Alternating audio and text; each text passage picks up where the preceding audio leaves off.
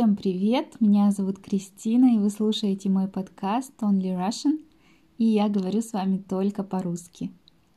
Я уверена, что все вы слышали о русской классической литературе, о русских писателях, а многие из вас даже читали их произведения на своем родном языке. Произведение – это то, что вы произвели, то есть создали своим трудом или творчеством – например, картины или скульптуры, мы называем произведением искусства.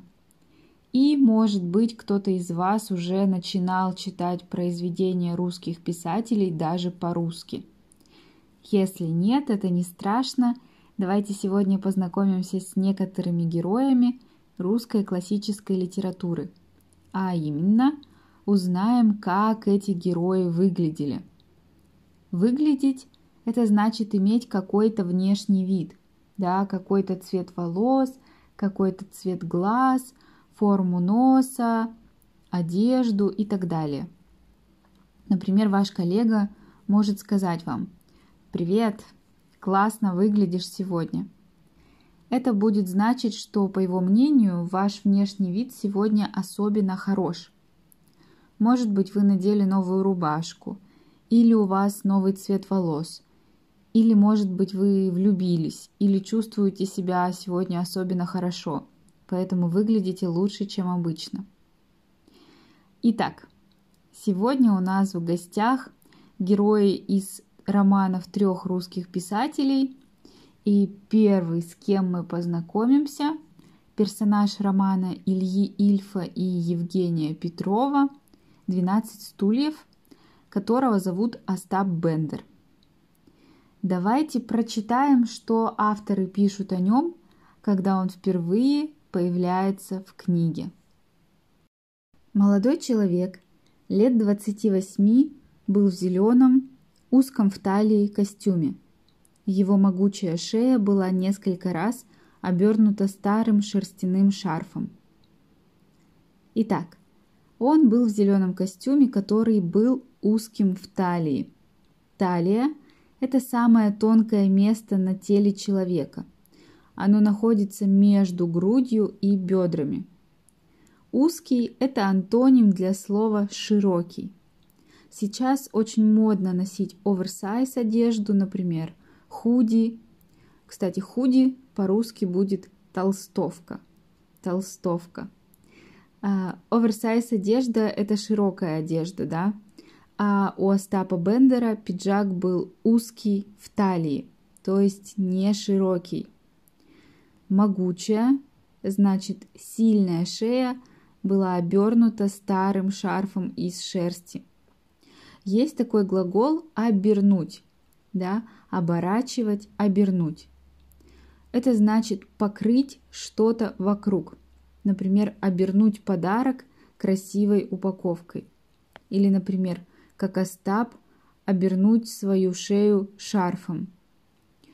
Представьте этого персонажа и теперь погуглите. Гуглить это значит искать что-то в интернете, в частности в Гугле. Погуглите фотографии Остапа Бендера и сравните ваше представление о нем с тем, как представляли его режиссеры и актеры. А в это время мы переходим к нашему следующему персонажу из романа Федора Достоевского «Идиот». Его зовут князь Лев Николаевич Мышкин. Мне кажется, что за границей «Идиот» не самый популярный роман Достоевского. Да, самый популярный, мне кажется, это «Преступление и наказание». Но вот я очень люблю именно этот роман, роман «Идиот», и давайте познакомимся с князем Мышкиным. Итак, князь Мышкин – это молодой человек, лет 26 или 27, роста немного повыше среднего, очень белокур, густоволос, со впалыми щеками и с легонькой, остренькой, почти совершенно белой убородкой. Глаза его были большие, голубые и пристальные – Лицо приятное, тонкое и сухое, но бесцветное. бледное лицо. Ну что, представили в целом. Давайте теперь поговорим про детали. Он был очень белокур и густоволос. Белокурый человек – это человек со светлыми волосами. А густоволосый человек – это человек, у которого густые, то есть толстые, хорошие волосы. Впалые щеки. Это знаете, когда лицо очень худое и щек вообще нет, а они наоборот находятся даже немного внутри лица. Может быть также впалый живот. Когда человек худой, то живота у него вообще нет. Впалые глаза, если, например, человек плохо себя чувствует и, или очень сильно худеет. Его глаза как бы проваливаются внутрь головы. И вот эти впалые щеки, они показывают некоторую степень болезненности, да, что человек себя не очень хорошо чувствует, или показывают, что просто персонаж очень худой. А еще у Мышкина легонькая, остренькая, почти беленькая бородка – Бородка – это небольшая борода. У суффикса «к» да, борода, бородка.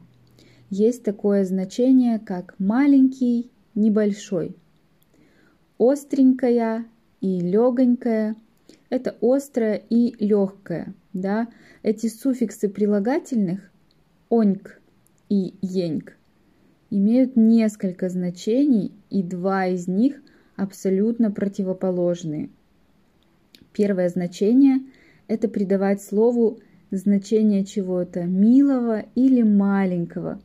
Обычно чего-то, к чему мы чувствуем симпатию. Например, у нас есть э, прилагательное «сладкий», но мы можем сказать «сладенький», чтобы показать симпатию или положительные эмоции. Какой сладенький малыш, можем мы сказать про ребенка. Да? Слабенький мальчик, маленький мальчик, который слабый, да, мы чувствуем к нему симпатию, хотим ему помочь. Миленькое платье. То есть мы так говорим про действительно милые вещи. Мы не можем сказать, например, сексуальненькое платье, да, потому что сам факт этого сексуального платья не имеет милого значения. И второе значение, наоборот, насмешливая. Насмешливый – это тот, который смеется, но смеется по злому, да, не по доброму, а по злому. И здесь тоже все зависит от того факта, который мы описываем. Например, мы можем сказать простенький ремонт или дешевенькая сумка. Скорее всего, если человек говорит это, он не считает ремонт или вашу сумку милыми, а скорее он смеется над ними. Но э, как различить эти два значения? Милый или такой злой смех? Это зависит от говорящего. Вы все поймете по интонации и по выражению лица. Да, или мы скажем, «Эй, привет, у тебя миленькое платье», да, понятно, что вы делаете комплимент.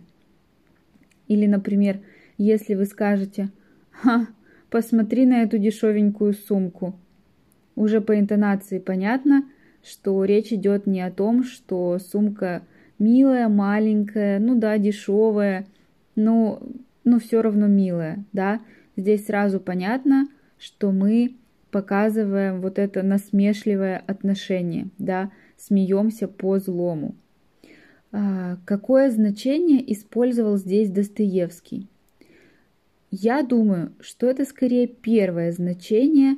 Достоевский явно симпатизирует князю Мышкину, своему герою, но при этом, конечно, есть небольшой оттенок значения, что эм, его борода, она какая-то маленькая и неполноценная – и вместе с такой внешностью глаза князя Мышкина были пристальными, да, представили вот такое бледное лицо, маленькое неполноценная оборотка и пристальный взгляд. Пристальный взгляд – это внимательный, долгий, серьезный, сосредоточенный взгляд, когда вы смотрите, э, вы серьезны и внимательно думаете о чем-то. Э, вы можете тоже погуглить, как князь Мышкин выглядел, по мнению режиссеров, в фильмах и сравнить с вашими ожиданиями. Очень интересно, как вы себе представили и как представили это э, в киноверсии. Ну и последний персонаж, последний персонаж на сегодня, это герой, героиня, да, женщина, героиня романа Льва Толстого Анна Каренина. Собственно говоря, мы поговорим о самой Анне. Давайте посмотрим, как автор описывает ее. Она была очень красива. У нее были блестящие, казавшиеся темными от густых ресниц, серые глаза. Она была прелестна. Прелестны были ее полные белые руки с браслетами, прелестно твердая шея, прелестно темные вьющиеся волосы, прелестно грациозные легкие движения маленьких ног и рук. У нее было довольно полное тело. Я думаю, многие из вас видели фильм Анна Каренина именно с Кирой Найтли в главной роли. Давайте сравним с вами, насколько похожа героиня Киры Найтли на книжную Анну. Серые глаза Анны казались темными из-за того, что ее ресницы были густыми и темными. Мы уже встречали с вами слово «густой» по отношению к волосам в этом подкасте, и ресницы – это тоже своего рода волосы на глазах, поэтому тут все логично – она была прелестна. Прелестный – это значит очень красивый, милый, очаровательный, приятный. Прелестными были ее полные руки, полное тело. Полный, как вы, наверное, знаете, это более деликатное слово вместо толстый. Я бы сказала, что фактически полный человек, он по размеру меньше, чем толстый. То есть полный – описывает более стройного человека, чем толстый. Но вы, пожалуйста, будьте вежливыми и не используйте слово «толстый» по отношению к людям. Если вам нужно это сказать, используйте слово «полный». А теперь вспомним миниатюрную, стройную Киру Найтли и, кажется, киноверсия Анны Карениной совсем из другой оперы. Фраза «из другой оперы» о том, что какой-то факт совершенно не имеет отношения к тому, что происходит. Так внешность Анны в кино имеет мало отношения к книжной Анне. Но хочу заметить, что у Анны в книге были темные вьющиеся волосы, и тут в фильме все в порядке. Что такое вьющиеся волосы? Вот есть прямые волосы, а есть вьющиеся. Это как противоположность. Вьющиеся волосы могут быть разной степени интенсивности. Кудрявые волосы – это сильно вьющиеся волосы. И есть еще волнистые – это более слабая степень. Ну как вам знакомство с героями русской классики, с двумя героями и с одной героиней? И если вам понравилось, я предлагаю вам такой тренажер – Подумайте о вашем любимом литературном персонаже, о герое фильма или о лучшем друге и опишите его. Прямо сядьте, откройте тетрадь, возьмите ручку и опишите его, как он выглядит.